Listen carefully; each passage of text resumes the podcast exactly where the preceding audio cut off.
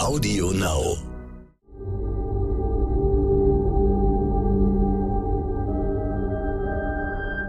Es ist Mittwoch, der 23. März. Hallo und herzlich willkommen zum Standpodcast Ukraine. Die Lage mit Carlo Masala, dem Militärexperten und Politikprofessor von der Bundeswehruniversität in München und mit mir, Stefan Schmitz, aus dem Hauptstadtbüro von Stern und Kapital.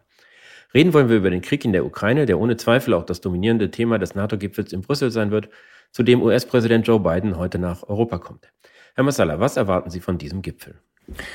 Ich erwarte von diesem Gipfel eigentlich wenig konkrete Ergebnisse, sondern dieser Gipfel ist ähm, Joe Bidens ähm, Versuch, richtiger Versuch, nochmal sozusagen die Einheit der westlichen Welt in Anführungszeichen äh, zu betonen.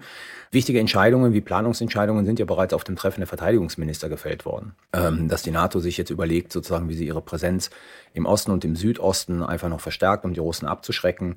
Deswegen, das wird ein Gipfel werden, in dem nochmal die Einheit des Westens demonstriert werden wird. Es ist nicht auszuschließen, dass die eine oder andere konkrete Initiative äh, daraus resultiert. Aber letzten Endes äh, sollte man da nicht zu viele Erwartungen reinstecken, weil die wichtigen Entscheidungen sind eigentlich schon vorher gefallen. Zugeschaltet wird hier auch der ukrainische Präsident Zelensky werden, der ja auf Sicherheitsgarantien für sein Land im Falle eines Friedensschlusses mit Russland drängt, dass er nicht in Zukunft weiter bedroht und angegriffen werden kann. Äh, könnte es sein, dass Zelensky da Klarheit bekommt von den westlichen Partnern, wozu sie bereit sind und wozu nicht?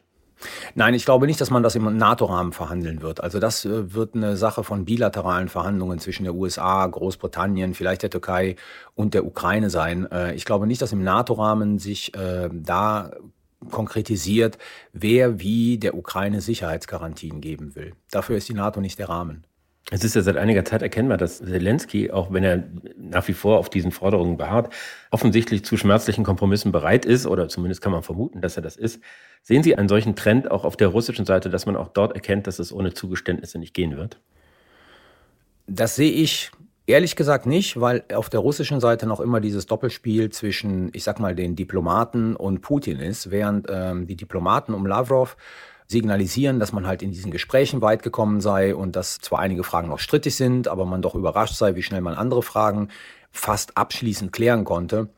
Ich sag's mal übertrieben und salopp, grätscht Putin dann immer wieder rein in seinen Reden und heizt diesen russischen Imperialismus und Nationalismus nochmal an. Also wiederholt auch Sachen, von denen man geglaubt hat, dass sie äh, schon längst abgeräumt seien von der russischen Seite, wie Entnazifizierung und Demilitarisierung und solche Geschichten. Ukraine hat kein Souveränitätsrecht. Also entweder wird hier ein Spiel mit verteilten Rollen gespielt, das darauf abzielt, dass letzten Endes, und ich sage es jetzt nochmal, wie der französische Außenminister vermutet und die britische Außenministerin, äh, Putin hier nur Zeit gewinnen will zwar international signalisieren will, er ist bereit zu verhandeln, aber ab einem gewissen Zeitpunkt die Verhandlungen abbricht und sagt, ich habe es versucht, es geht nicht. Oder es gibt hier wirklich äh, Differenzen innerhalb der russischen Führung, äh, woran ich allerdings nicht glaube. Es ist ja so, dass der zum Beispiel Sergei Lavrov gilt ja als irgendwie ausgebuffter, erfahrener Profi, während bei Putin immer mehr in Frage steht, ob er so rational handelt und ob er äh, möglicherweise sich auch von anderen Dingen leiten lässt, als äh, nur von dem, was auf dem Boden geschieht. Halten Sie das für realistisch, dass Lavrov sozusagen die Stimme der Vernunft ist und Putin der eingebuddelte Herrscher, der jetzt unbedingt einen Sieg braucht? Nein, das halte ich eigentlich nicht für eine überzeugende Interpretation, weil wir diese Zweiteilung ja immer erlebt haben. Also Lavrov als Chefdiplomat hat sich immer das klingt jetzt ein bisschen komisch, wenn man das über Lavrov sagt, äh, als Konziliant in Verhandlungen gezeigt, äh, letzten Endes aber immer dann auch die, die Putin-Linie äh, verfolgt und ist auf die Entscheidungen des Staatspräsidenten eingeschwenkt. Von daher glaube ich nicht, dass es hier eine Differenz gibt, sondern ich denke eher, es gibt eine Rollenverteilung. Und man schaut, wie weit man in den Verhandlungen kommt, man schaut, wie weit die militärische Kampagne kommt. Es ist nicht auszuschließen, dass die Verhandlungen nur benutzt werden, um die militärische Kampagne zu reorganisieren. Aber vielleicht, wenn die Ukrainer äh, der Russischen Föderation extrem entgegenkommen, äh, werden wir ab einem gewissen Zeitpunkt dann auch sehen, dass Putin umschwenkt, weil er seine politischen Ziele nicht eins zu eins erreicht hat, aber doch so erreicht hat, dass er äh, diesen Krieg zu Hause als einen Erfolg und als einen militärischen und politischen Sieg verkaufen kann. Jetzt ist es ja eine Sache, was sich innerhalb der politischen Führung des Landes abspielt und eine andere, was äh, sozusagen die Beziehung zwischen der Führung und dem Volk angeht. Kann man denn sagen, dass die, der Interessengegensatz zwischen äh, Putin und der, dem russischen Regime, sage ich mal, und der Bevölkerung immer größer wird, weil die Führung braucht einen Sieg oder zumindest ein Ergebnis, das sich als Sieg verkaufen lässt, während ja möglicherweise die Bevölkerung insbesondere an Frieden interessiert ist? Also wir wissen zu wenig über die Stimmung in der russischen Bevölkerung. Ähm, Umfragen sind ja nicht belastbar, die, die man in Russland durchführt. Eine der letzten, die ich gesehen habe, und wie gesagt, die sind eigentlich nicht belastbar, sagte 27 Prozent der, der Russen, die befragt wurden, sind äh, gegen diesen Krieg. Äh, man kann davon ausgehen, dass eine Menge, die befragt wurden, einfach nicht geantwortet haben aus Angst. Ich glaube nicht, dass dieser Krieg populär ist. Ich glaube, je, je stärker die Bevölkerung spürt, wie die Sanktionen auch auf ihr persönliches Leben wirken, desto unpopulärer wird dieser Krieg.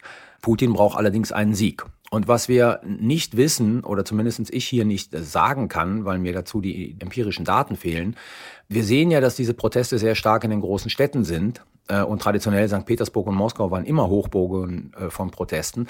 Aber wir wissen eigentlich nicht, wie das bei, dem, äh, bei der normalen Russin auf dem Land aussieht, inwieweit die noch weiter der Putin-Propaganda folgt und diesen Krieg einfach unterstützt. Also da fehlen uns ganz einfach die Informationen. Aber ja, ich glaube generell, natürlich will die Bevölkerung lieber in Frieden leben. Und ähm, je stärker die Sanktionen auf das persönliche Leben eines Russen, einer Russin einwirken, desto stärker wird höchstwahrscheinlich auch die Abneigung gegen diese Kriegsführung sein.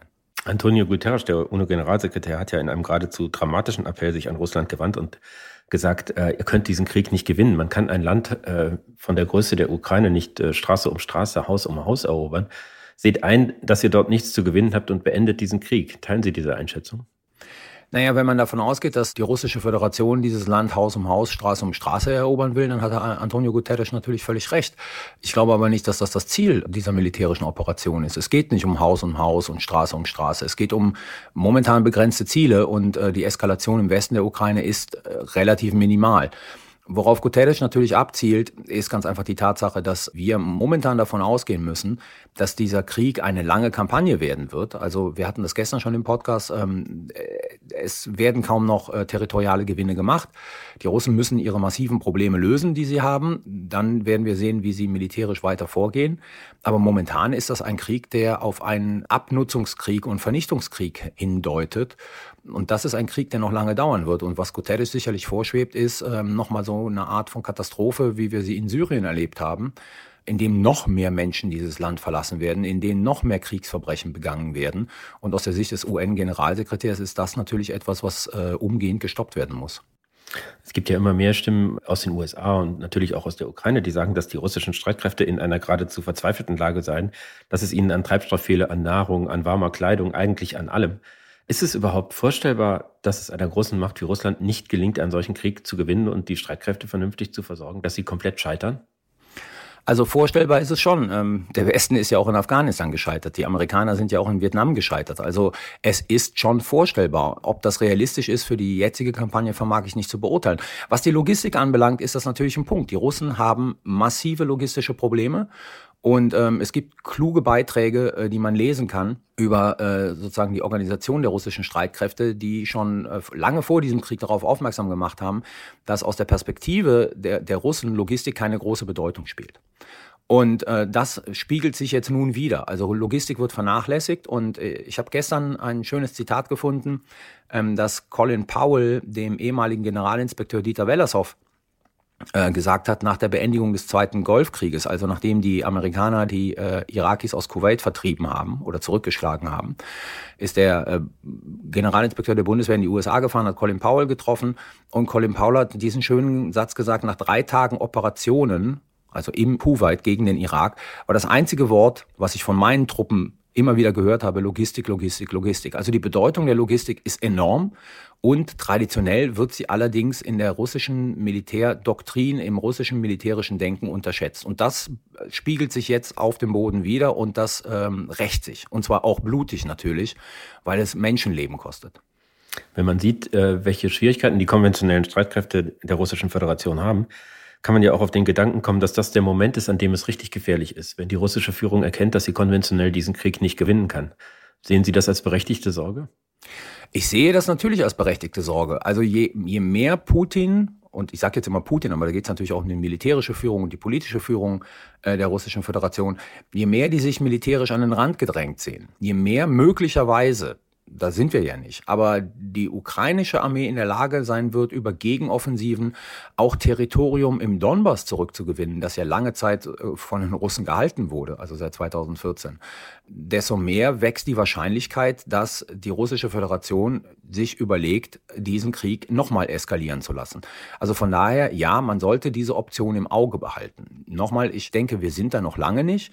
Aber wenn diese militärische Operation massiv zu Ungunsten der Russischen Föderation verläuft, dann kommen sicherlich zumindest theoretisch Optionen in Betracht, die jetzt noch nicht auf dem Tisch liegen. Sie haben eben nochmal deutlich gemacht, dass Sie mit einem, einem langen Konflikt äh, rechnen, der sich über Monate erstrecken könnte.